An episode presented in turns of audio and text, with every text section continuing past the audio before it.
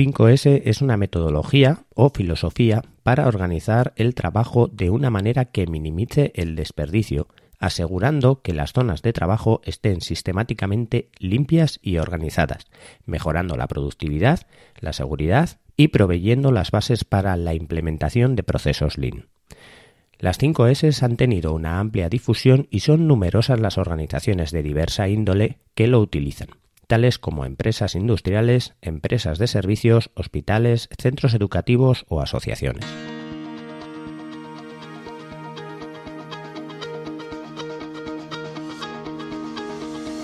Hola, estás escuchando Proyecta, un podcast de Emilcar FM sobre dirección y gestión de proyectos, metodologías ágiles, lean, productividad y mucho más. Yo soy Abel Yécora y os voy a contar todo lo que tiene que ver con este mundo.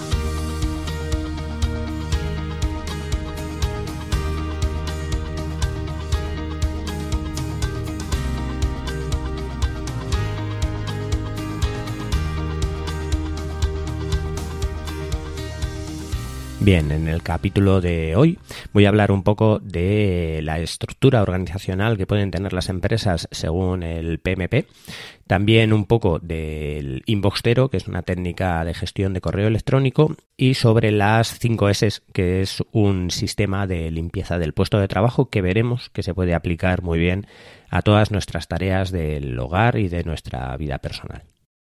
Bien, para empezar quisiera destacar por qué la estructura organizacional tiene mucho que ver en, la dirección de proyectos. Hay que tener en cuenta que dependiendo de la cultura y de cómo esté estructurada una empresa, nos puede afectar de una manera mucho más positiva a la hora de hacer un proyecto o tener trabas a la hora de llevar un proyecto por cómo esté organizado, pues tanto el personal como la empresa si una empresa está estructurada con una visión hacia los proyectos, siempre va a ser muy beneficiosa para el director de proyectos y para la gestión del proyecto. Pero si una empresa está muy orientada hacia la fabricación o hacia los procesos, va a ser muy complicado llevar una gestión de proyectos en ese tipo de entorno. La estructura organizacional es un factor ambiental de la empresa que puede afectar a la disponibilidad de recursos e influir en el modo de dirigir los proyectos. Las estructuras organizacionales son básicamente la estructura funcional y la estructura orientada a proyectos. Y entre una y otra hay varias estructuras matriciales. Bien, la estructura según la organización funcional es la que más o menos todos conocemos dentro de la empresa, donde normalmente hay un director ejecutivo o un dueño de la empresa o un director que por debajo tiene a los gerentes funcionales, eh, o sea, a los jefes, digamos, de cada una de las secciones y por debajo de estos jefes o gerentes funcionales tenemos a las personas que trabajan en cada una de las secciones. Entonces, eh, en este caso, cuando la estructura es una estructura funcional, el director de proyecto se engloba dentro de los gerentes funcionales, dentro de esa parte que está por debajo del director ejecutivo. Esto en sí lo que provoca es que en una estructura funcional la autoridad del director de proyecto sea muy poca o casi ninguna, ya que está a la misma altura que el, resto de gerentes funcionales y tiene que casi pedir permiso a estos gerentes para poder hacer el trabajo. La disponibilidad de los recursos para el proyecto, es decir, el personal que se puede dedicar al proyecto, también es poca o ninguna, ya que la mayoría de estos gerentes funcionales van a utilizar a sus trabajadores para eh, hacer el trabajo funcional que normalmente se está, se está ejecutando en esa empresa. Eh, ¿Quién gestiona? Eh, de, acuerdo a quién gestiona el presupuesto del proyecto, eh, normalmente va a ser el gerente funcional, de tal manera que el director de proyectos, en este caso, nunca va a tener una un poder sobre el presupuesto o sobre, o sobre lo que se va a ejecutar en ese proyecto, ya que depende siempre del jefe, del gerente funcional. El rol del director de proyectos, en este caso, tiene que ser alguien que se dedique a ello de forma parcial, ya que eh, no requiere de, un tiempo completo o de una persona o, un grupo de personas que esté dedicado a un proyecto, porque la mayoría del coste del trabajo va a ser asignado hacia los gerentes funcionales. Y eh, en el caso del personal administrativo que se dedique a la dirección de proyectos, pues también va a ser muy parcial, ya que al ser una estructura organizacional funcional, la mayoría del personal administrativo tiene que dedicarse a las labores que normalmente están haciendo ya todos los eh, empleados en cada una de sus secciones. Por poner un ejemplo de todo esto, imaginaros una empresa que se dedique pues a vender material informático. En este caso, la mayoría de la empresa está dividida en un jefe de la planta o de la empresa. Por debajo podría tener cada uno de, de los jefes de cada una de las secciones, sección de ventas, sección administrativa, sección de almacén o cualquier sección que se nos pueda imaginar y por debajo los empleados. En este caso, imaginémonos que se quiere hacer una parte de proyectos dentro de esta empresa que se vende, o mejor dicho, que se dedica a vender. Queremos crear un nuevo producto. A partir de los elementos que solemos vender, pues vamos a empaquetarlos y crear un nuevo producto. Para ello, eh, hacemos o mecanizamos un sistema de gestión de proyectos y asignamos a una persona para dirigir ese proyecto de fabricación de ese producto o de crear esa línea de producto para que luego se pueda vender ese producto. Hay que tener en cuenta que esta empresa ya está estructurada de una manera muy funcional. Por lo tanto, el director de proyectos muy probablemente va a ser una persona que ya está trabajando allí o una persona que entra a trabajar, pero que no se va a dedicar, en exclusividad a ese, a ese proceso de generar ese producto. El motivo es porque la empresa sigue funcionando, los empleados siguen funcionando con sus trabajos normales y el director de proyectos lo que va a hacer es en pequeños tiempos de, trabajo organizar pues ese nuevo producto que va, a ser, que va a salir a partir de la mezcla de esos productos y tendrá que pedir para, para poder generar esas nuevas líneas de montaje, tendrá que pedir permiso a los gerentes funcionales de almacén o bien de fabricación o bien de montaje o incluso en el caso de, eh, de la gestión administrativa, también tendrá que ocupar parte del tiempo de la gestión administrativa, pero en ningún caso él se va a poder dedicar de forma completa a hacer los proyectos dentro de esa empresa que ya es funcional de por sí y desde el principio. Justo en el lado contrario está la organización orientada a proyectos, donde existe un director ejecutivo como, como en la matricial, pero por debajo lo que existen es directores de proyectos, no gerentes funcionales. ¿Por qué? El director de proyectos por debajo va a tener un personal asignado a cada uno de los proyectos, de tal manera que el coordinador de proyectos o la coordinación de proyectos en este caso está a un nivel en el que está el director de proyectos y todo el personal de debajo. En la organización funcional, el director de proyectos estaba en el nivel de los gerentes funcionales. Para aclarar un poco más esto, eh, digamos que la gestión de proyectos en una organización eh, funcional va a estar de manera horizontal hacia los gerentes funcionales, mientras que en una organización orientada a proyectos, la organización de proyectos o la gestión de proyectos va a estar de una manera vertical en cada uno de los proyectos y en cada uno de las secciones de cada director de proyectos. Un ejemplo de una empresa cuya estructura esté orientada a proyectos es, por ejemplo, una empresa que se dedique a hacer páginas web. Cada página web se puede interpretar como un proyecto distinto, ya que está completamente eh, diferenciada de cualquier otra página web de otra empresa. Aunque puedan utilizar unas estructuras parecidas, hay que hablar con el cliente, el cliente tiene que estar de acuerdo con muchas cosas, entonces en la mayoría de estas empresas se asigna un director de proyectos a un proyecto.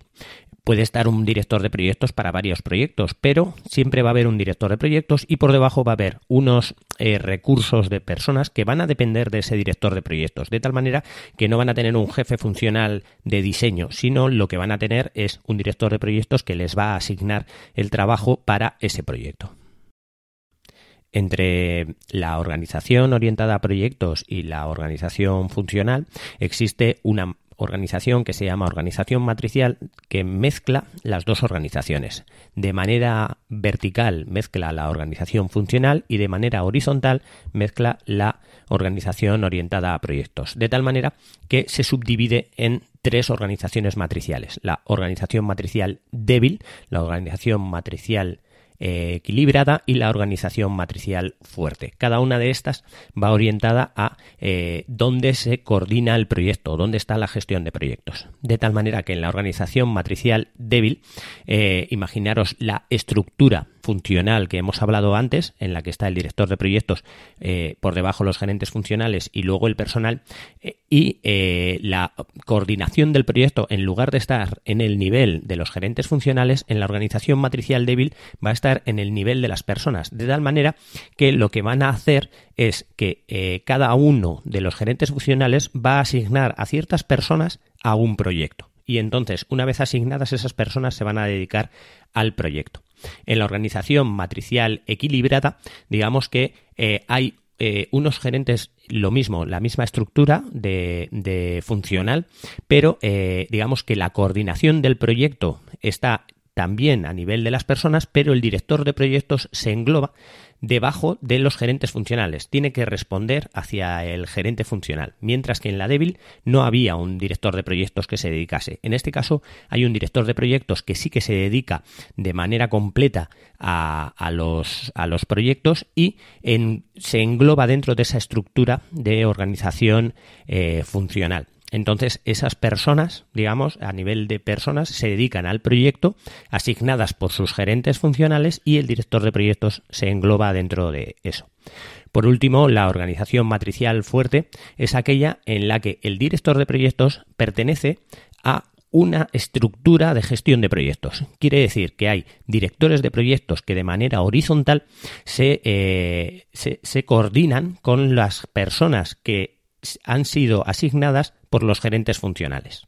Es un poco complicado sin verlo en un gráfico, pero imaginaros que en la organización matricial fuerte hay una sección de un de hay gerentes funcionales y una de las gerencias funcionales, digamos, es la de dirección de proyectos. Hay varias personas eh, dentro de la organización que están dedicadas a proyectos y esas personas eh, son eh, los que llevan los proyectos con el personal que ha sido asignado por cada uno de los gerentes funcionales. En la matricial equilibrada, el director de proyectos no pertenece a un departamento de proyectos, sino pertenece a un departamento funcional. Y luego tiene al resto de personal trabajando en ese proyecto asignado por los gerentes funcionales. Y en la matricial débil ni siquiera hay un director de proyectos, hay una persona que se puede encargar de forma parcial de esa dirección de proyectos y todo el personal está asignado por los gerentes funcionales. Bien, cada una de estas estructuras va a marcar la influencia en, la organización o la dirección de proyectos. De tal manera que en las estructuras funcionales la autoridad del proyecto es poca o ninguna, eh, en las organizaciones orientadas a proyectos, la autoridad del director de proyectos es alta o prácticamente total. En cuanto a la disponibilidad de recursos, pues pasa lo mismo. Es poca o ninguna para el director de proyectos en las organizaciones funcionales, pero es casi prácticamente total en las organizaciones orientadas a proyectos. En ¿Quién gestiona el presupuesto del proyecto? Pues en las organizaciones funcionales eh, lo va a gestionar el gerente funcional, mientras que en las eh, orientadas a proyectos lo va a gestionar el director de proyectos. En cuanto al rol del director de proyectos, es muy parcial en las organizaciones funcionales, mientras que en las organizaciones orientadas a proyectos es prácticamente a tiempo completo. Y en cuanto al personal administrativo, pues en la organización funcional, como hemos dicho antes, es a tiempo parcial, pero en las orientadas a proyectos eh, es a tiempo completo. En las matriciales va incrementándose desde la matricial débil hacia la matricial fuerte, donde eh, pues en la matricial débil tiene más fuerza, siempre, eh, siempre se acerca más a la organización funcional y la matricial fuerte se acerca más a la organización orientada a proyectos. La mayoría de las empresas en estos casos suelen estar dentro, englobadas dentro de las estructuras eh, matriciales. Y a menos que sea una empresa que se dedique sí o sí en casi todo su trabajo a proyectos, la mayoría siempre está organizada de una manera matricial. Bien, cambiando de tema, voy a explicaros un poco la técnica de Inbox Zero. Es una técnica que yo llevo utilizando bastantes años que me ha ayudado mucho a no sufrir estrés con el correo electrónico. Inbox Zero se basa en tener varias carpetas organizadas de una manera muy especial. Partamos del punto en el que eh, los correos electrónicos por norma general nos llegan a nuestro inbox, a nuestra, nuestra bandeja de entrada. En esa bandeja de entrada eh, solemos leer los correos, mirarlos. Hay mucha gente que, por ejemplo, eh, los, los coloca como no leídos porque tiene que hacer una actuación sobre ese correo y luego los va dejando ahí leídos, los contesta y va generando una bandeja de entrada con cientos de miles de correos. Hay otras personas que eh, se hacen subcarpetas y van colocando eh, esos correos en esas carpetas organizados para saber dónde están esos correos, si quieren volver a consultarlos o si quieren hacer alguna acción sobre ese correo electrónico y tenerlo organizado. Bueno, la tecnología que tenemos actualmente nos permite hacer búsquedas en correos electrónicos de una manera muy rápida, de tal manera que la organización de los correos electrónicos en carpetas empieza a no tener un sentido mm, eh, muy práctico, ya que muchas veces te tienes que desplazar entre muchas subcarpetas para poder acceder al correo electrónico que tú estabas eh, buscando. En, algunos casos, eh, los gestores de correo electrónico que existen actualmente te permiten hacer una búsqueda muy rápida con muchos parámetros para poder acceder de una manera más rápida a ese correo electrónico que estás buscando. De tal manera que eh, empieza a carecer de sentido la organización del correo electrónico por carpetas, ya que las consultas que vas a hacer en, este, en estos casos en los que necesites hacer una consulta a un correo electrónico van a ser muy pocas y van a ser mucho más rápidas buscar ese correo electrónico mediante los buscadores que te suministra el cliente que eh, buscarlo entre tus carpetas, ya que te tienes que acordar de en qué carpeta lo guardaste, cómo lo organizaste y tener una estructura en tu cabeza. Pasa lo mismo si alguien tiene que buscar un correo electrónico en tu gestión de carpetas. Se le puede hacer muy difícil el intentar buscarlo por tus secciones que tú te has organizado. De tal manera que si tienes un buen buscador de correos electrónicos, eh, cualquier persona puede buscar el correo pues por quién se envió, por qué fechas se enviaron o por cuál era el contenido de ese correo electrónico. Los actuales buscadores permiten incluso buscar en eh, texto que haya en los adjuntos, de tal manera que, como digo, eh, empieza a carecer de sentido el tener una carpeta organizada por carpetas para poder eh, gestionar tus correos electrónicos, organizarlos para luego hacer búsquedas. Esto nos lleva a intentar eliminar todo ese tipo de organización de correos electrónicos.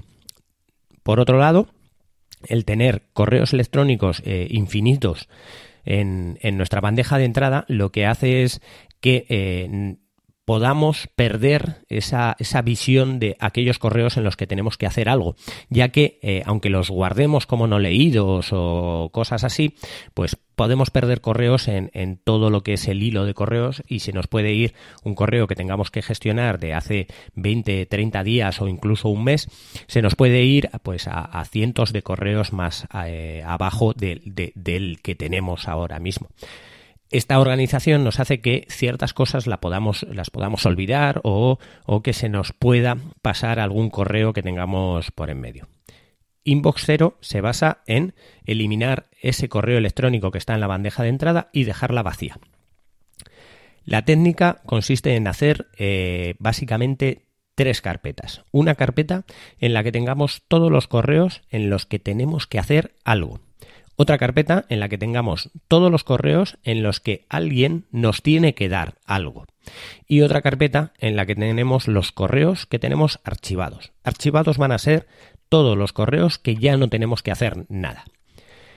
La técnica consiste en que todos los correos que recibimos todos los días nos van a llegar a la bandeja de entrada. Y nosotros, de una manera rápida, tenemos que optar por una de las tres opciones.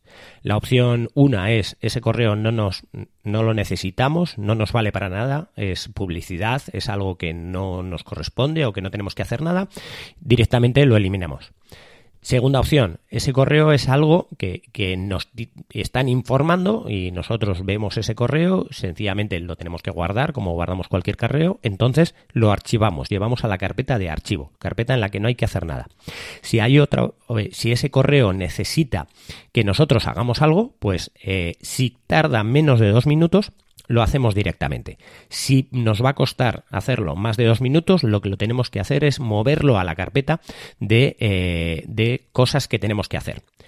Obviamente, si ese correo hacemos eh, lo que hay que hacer en menos de dos minutos, por ejemplo, responderlo rápido, directamente lo llevamos a archivado, ¿vale? Si el correo es algo que nos deben algo, o sea, algo que nos tienen que mandar o que nos tienen que hacer, lo mandamos a correos donde, donde nos deben algo, donde hay alguien que tiene que hacer algo para nosotros. Esto suele pasar con los correos que nosotros enviamos. Si nosotros enviamos un correo a una persona solicitándole algo, ese correo lo deberíamos de mover no a la bandeja de salida, sino lo deberíamos de mover a eh, a correos en los que nos deben algo. De tal manera que cada cierto tiempo podemos revisar esos correos en los que la gente nos debe algo y volver a solicitarlo si se ha retrasado mucho. Esto nos deja un panorama en el que al final de la revisión de los correos que te han llegado, tu bandeja de entrada debería de estar prácticamente vacía o totalmente vacía. Una vez que tenemos la bandeja de entrada vacía, iremos a aquella carpeta en la que hemos guardado eh, los correos en los que requiere que nosotros hagamos algo. Y por orden o bien de fecha o bien de importancia, iremos eh, gestionando esas tareas que tenemos que hacer para eh, con esos correos electrónicos o esas tareas que nos han mandado y nosotros responderemos a esos correos electrónicos con, con aquello que nos ha llegado o aquello que tenemos que hacer. Una vez que hemos cerrado ese correo electrónico o hemos respondido a ese correo electrónico, cogeremos ese correo y lo mandaremos a la carpeta de archivados. Si requiere que nosotros hayamos enviado un correo y que nos deban algo, será nuestro correo de envío el que guardemos en la carpeta de cosas que nos deben o, que nos tienen que enviar. ¿Vale? Eh, si eh, hemos terminado ya con, nuestras tareas o, hay correos de cosas que tenemos que hacer que no podemos hacer eh, ahora, pues los dejaremos en esa carpeta sin ninguna clase de, de problema para el momento en el que ejecutemos esas cosas que tenemos que hacer.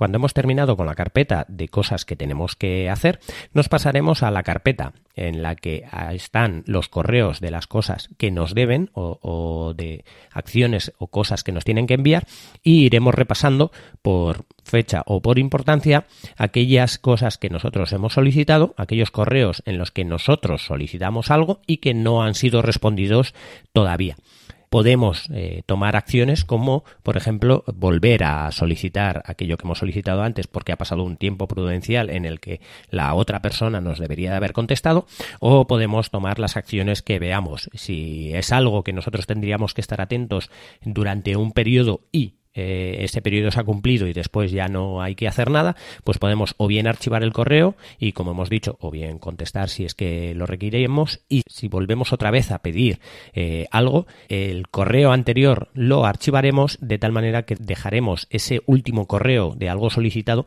en, en la carpeta de cosas que nos deben. Esto lo que va a generar es que nuestra bandeja de entrada esté completamente vacía, eh, eliminando el estrés de las cosas que tenemos que hacer, de tal manera que en la bandeja de entrada o están los correos que acaban de llegar que muy rápidamente los podemos gestionar o está vacía y no nos provoca el que tengamos 100.000 cosas o cosas en la cabeza que, no es necesario. Nos provoca centrarnos también en la bandeja de las cosas que tenemos que hacer de tal manera que intentar reducir el número de correos que hay ahí es nuestro objetivo real y eh, siempre nos, nos hace no perder el foco de las cosas que tenemos que solicitar y que no se nos olvide eh, las cosas que nos deben y que las dejemos ahí enterradas en el limbo. Por último, me gustaría hablaros de tema que abre hoy el podcast, que es la técnica de las 5 S. La técnica de las 5 S se desarrolló a principios de los años 60 eh, por Toyota. Toyota empezó a ver o a intentar visualizar una fabricación en la que eh, desechásemos todo, todo lo que no se venda, todo lo que aquello que el cliente no nos paga por hacer. Entonces eh, empezó a desarrollar muchas técnicas, entre ellas casi todas se engloban dentro de las técnicas de Lean, que ya explicamos eh, durante el capítulo anterior. Y eh, bueno, una de las técnicas más potentes es la técnica de las 5 S, que se basa en un orden o una limpieza del puesto de trabajo. La técnica de las 5 S se llama así porque son cinco pasos en las que cada paso, eh, la palabra que define el paso, empieza por S. Empieza por S, obviamente, en japonés. Pasos en japonés son seri, seiton, seiso, seiketsu y shitsuke. Cada una de las palabras es mejor decirlas en español, aunque no tienen cinco S, pero estas palabras corresponden con clasificación, orden, limpieza, estandarización y mantener la disciplina de alguna manera. Partamos del punto que eh, esta técnica es para limpieza, para estandarización, para gestionar nuestro puesto de trabajo, para tener todo lo que tenemos alrededor de nuestro puesto de trabajo bien, para ser óptimos en la productividad con aquellas herramientas que tenemos alrededor en nuestro puesto de trabajo. Bien, pues entonces empecemos con la primera palabra o la primera eh, tarea que hay que hacer. ¿vale? La primera es SERI, que es clasificación. Esta es una de las más importantes. Se basa en quitar aquello que no vamos a utilizar. ¿Cómo se hace? Muy fácil. Aquello que no hemos usado en el último año, directamente lo eliminamos, lo quitamos, lo, lo, lo tiramos, lo vendemos, hacemos cualquier cosa para quitárnoslo de en medio. No tenemos que tenerlo ni conservarlo todo lo que no hemos usado en el último año, fuera. La técnica se basa también mucho en que tengamos un poco de cuidado con tirar todo. Aquello que no se puede conseguir eh, y que eh, hay visas de que lo vamos a poder utilizar alguna vez, aunque no lo utilicemos todos los años, no lo tires, porque no se va a poder conseguir. Eh, si lo tiras, no lo puedes conseguir. Pero aquello que sí que se puede conseguir y que no hemos utilizado en el último año, lo quitamos. También hay eh, distintas eh, opciones con aquellas cosas que solo se utilizan eh, de una manera muy esporádica. Por ejemplo, en una empresa, una soldadora, dicen que no la tires porque te va a costar mucho comprar una soldadora. Ahora mismo ya eso no es tan útil como antes. Aquello que tú no has utilizado en el último año, véndelo. Véndelo si es útil y, y vuélvelo a comprar si lo necesitas. Eh, no hace falta que lo compres nuevo. Puedes comprarlo de segunda mano. En este caso, en el ejemplo de la soldadora, si una empresa no utiliza una soldadora durante un año, véndela. Y dentro de dos o tres años, compra una de segunda mano para aquella opción que tengas que hacer con la soldadora. Y luego vuélvela a vender. No tienes por qué conservarlo. Muchas veces te va a costar más conservar ese material que puede deteriorarse y estropearse en ese año que tú lo tengas que venderlo y volverlo a comprar. Bien, quedándote con lo que has utilizado en el último año, hay que separar lo que has utilizado en el último mes. De tal manera que todo lo que has utilizado en el último año que no pertenece al último mes, lo tienes que dejar en un almacén, algo lejano, algo ahí, algo que no te preocupe, pero que sepas que lo tienes organizado en un almacén. Con todo esto te quedas con lo que has utilizado en el último mes. Aquello que has utilizado en el último mes tienes que separar lo que has utilizado en la última semana. De tal manera que lo que has utilizado en las tres semanas anteriores a la última, o sea, en el último mes, pero que no pertenezcan a la última semana, los tienes que dejar en un archivo. Algo que esté ahí, eh, cerca, digamos, de tu puesto de trabajo, pero no es necesario que esté en tu puesto de trabajo. Simplemente eh, cerca, en un archivo, en algo que esté, pues por lo menos en la misma planta o relativamente cerca. Aquello que hemos separado que pertenece a la última semana, lo vamos a separar también en lo que hemos utilizado en el último día. De tal manera que aquello que hemos utilizado en los seis días anteriores al último día lo vamos a guardar en un archivo, en un, en un armario de eh, aquel sitio donde estamos trabajando, en, en, un armario si es de una oficina, de, del puesto de trabajo, y si es, por ejemplo, un taller, pues en el armario de herramientas que tenemos cerca, al lado de todo lo que queda, lo que usamos en el, último día o una vez por día, vamos a separar lo que usamos una vez por hora, de tal manera que lo que usamos una vez por día lo vamos a dejar encima del puesto de trabajo. Si es una oficina, encima de la mesa. Si es un taller, encima de la mesa de trabajo del taller. Y aquello que utilizamos eh, menos de una vez por hora, aquello que hemos separado de encima de la mesa, lo vamos a poner encima del operario. El ejemplo más claro es un taller donde en los bolsillos del empleado están pues los destornilladores que está utilizando más comúnmente y eh, mientras que aquellas herramientas que utiliza durante el día están en su caja de herramientas cercana. Ahora eh, quiero que hagáis el, experimento de, levantar la vista si estáis en vuestro puesto de trabajo y miréis a vuestro alrededor, a todas las cosas que tenéis alrededor. ¿Realmente tenéis encima aquello que habéis utilizado en la última hora? ¿Tenéis en, encima de la mesa aquello que habéis utilizado en el día de hoy? ¿Tenéis en un armario aquello que habéis utilizado en la última semana? ¿O en realidad todo lo que tenéis en la mesa, hay cosas que habéis utilizado el último mes, hay cosas que habéis utilizado incluso hace más de un año, hay cosas incluso que hace más de un año que no habéis utilizado y, eh, que sabéis que está ahí y que podríais eliminar y encima lo tenéis encima, vándolo, cargando con ello, pensad un poco en quitar todas esas cosas que no usáis y dejar el puesto de trabajo organizado y con solo todas aquellas cosas que realmente vamos a usar. La siguiente tarea, según las 5 S, es Seiton, que es eh, ordenar. Situar las cosas que hemos dejado en cada una de las secciones anteriores en eh, un sitio. Digamos que si tenemos una caja de herramientas, eh, hay que dejar las herramientas en un sitio y tener un sitio para cada herramienta. Para esto siempre se intenta imaginar el típico tablero de herramientas que se suele tener en, un garaje, ¿vale? En un garaje personal, que es un tablero en la pared donde están dibujadas las herramientas que tienen que estar en cada uno de los sitios. De tal manera que cuando cojas una herramienta para utilizar, la tienes que dejar en ese sitio, ¿vale? Va a haber un sitio para cada herramienta y una herramienta para cada sitio. Hay que organizarlo de esa manera para qué? Para que de una manera muy visual eh, todo eh, esté organizado y aparte de eso se sepa de una manera, de un vistazo muy rápido, coger cada herramienta y dejar cada herramienta. Y si falta una herramienta, que se vea rápidamente que ahí falta una herramienta y qué herramienta hay que dejar en ese sitio. La tercera de las S es Seisho. Seisho quiere decir limpieza.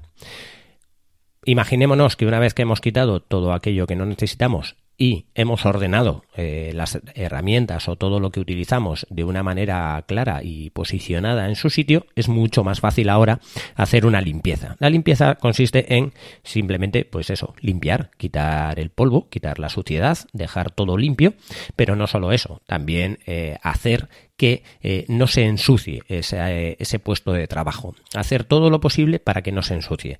De tal manera que si es un sitio donde cae mucho polvo, pues intentar poner algo eh, encima del puesto de trabajo para que no caiga tanto polvo. O si es un sitio que, por ejemplo, eh, es, propenso a que caigan grasas, pues intentar dejar algo, una capa en el puesto de trabajo para que esas grasas sean muy fáciles de limpiar. Es un poco el dejar todo el puesto limpio, pero también evitar que ese puesto de trabajo se ensucie.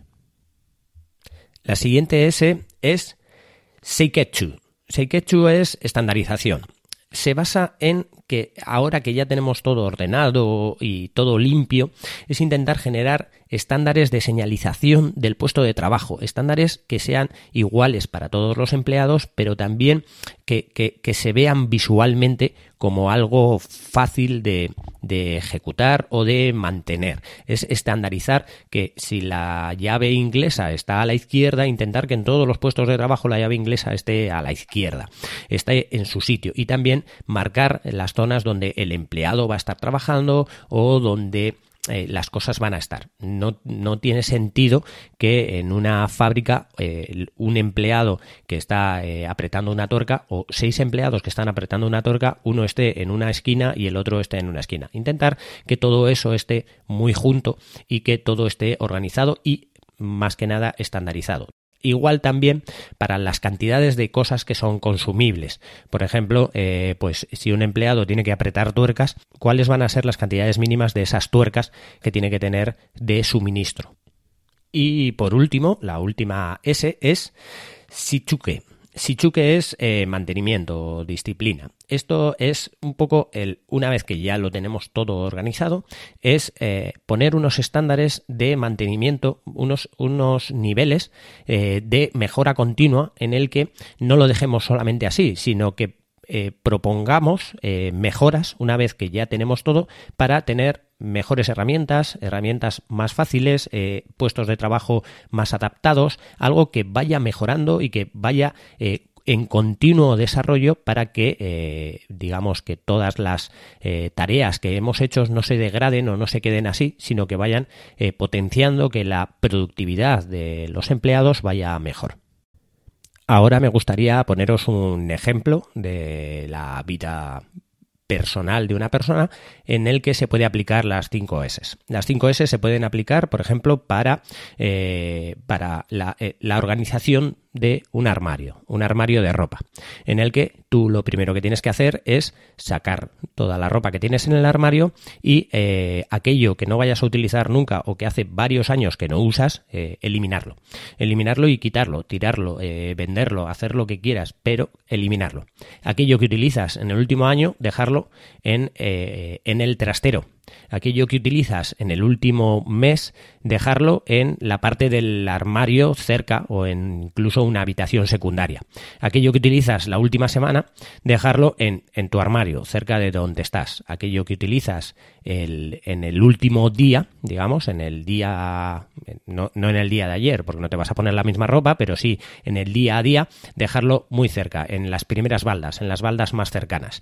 Aquello que utilizas en la última hora o aquello que te vas a poner, el abrigo, pues dejarlo eh, encima, prácticamente en el puesto de trabajo, encima de una silla, algo que te vas a poner. Y bueno, aquello que estás utilizando ya en, en, el último, en la última hora, ya ponértelo encima, eh, que sería la ropa que estás, que estás utilizando en este momento. En esta técnica de las 5 S se basa gran parte de, las, de los libros de Marie Kondo, que es, está poniendo muy de moda en, en la parte occidental de eh, eso, una japonesa que ha utilizado prácticamente casi todas las eh, técnicas de las 5 S para organizar pues tu vida real o los elementos que tienes alrededor, tanto la ropa como por ejemplo las medicinas, como cualquier otra cosa que tienes que organizar dentro de tu casa. Para finalizar, me gustaría agradecer las reseñas que he tenido sobre el podcast y me gustaría animaros también a que pongáis alguna reseña bien en iTunes o bien en iVoox o en cualquier plataforma de podcast en la que estéis escuchando. Y hasta aquí el capítulo de hoy. Muchas gracias por escucharme. Tenéis todos los medios de contacto y la información y enlaces de este capítulo en emilcar.fm barra proyecta donde espero vuestros comentarios. Hasta el próximo capítulo y no os olvidéis de que lo bien planificado, bien sale.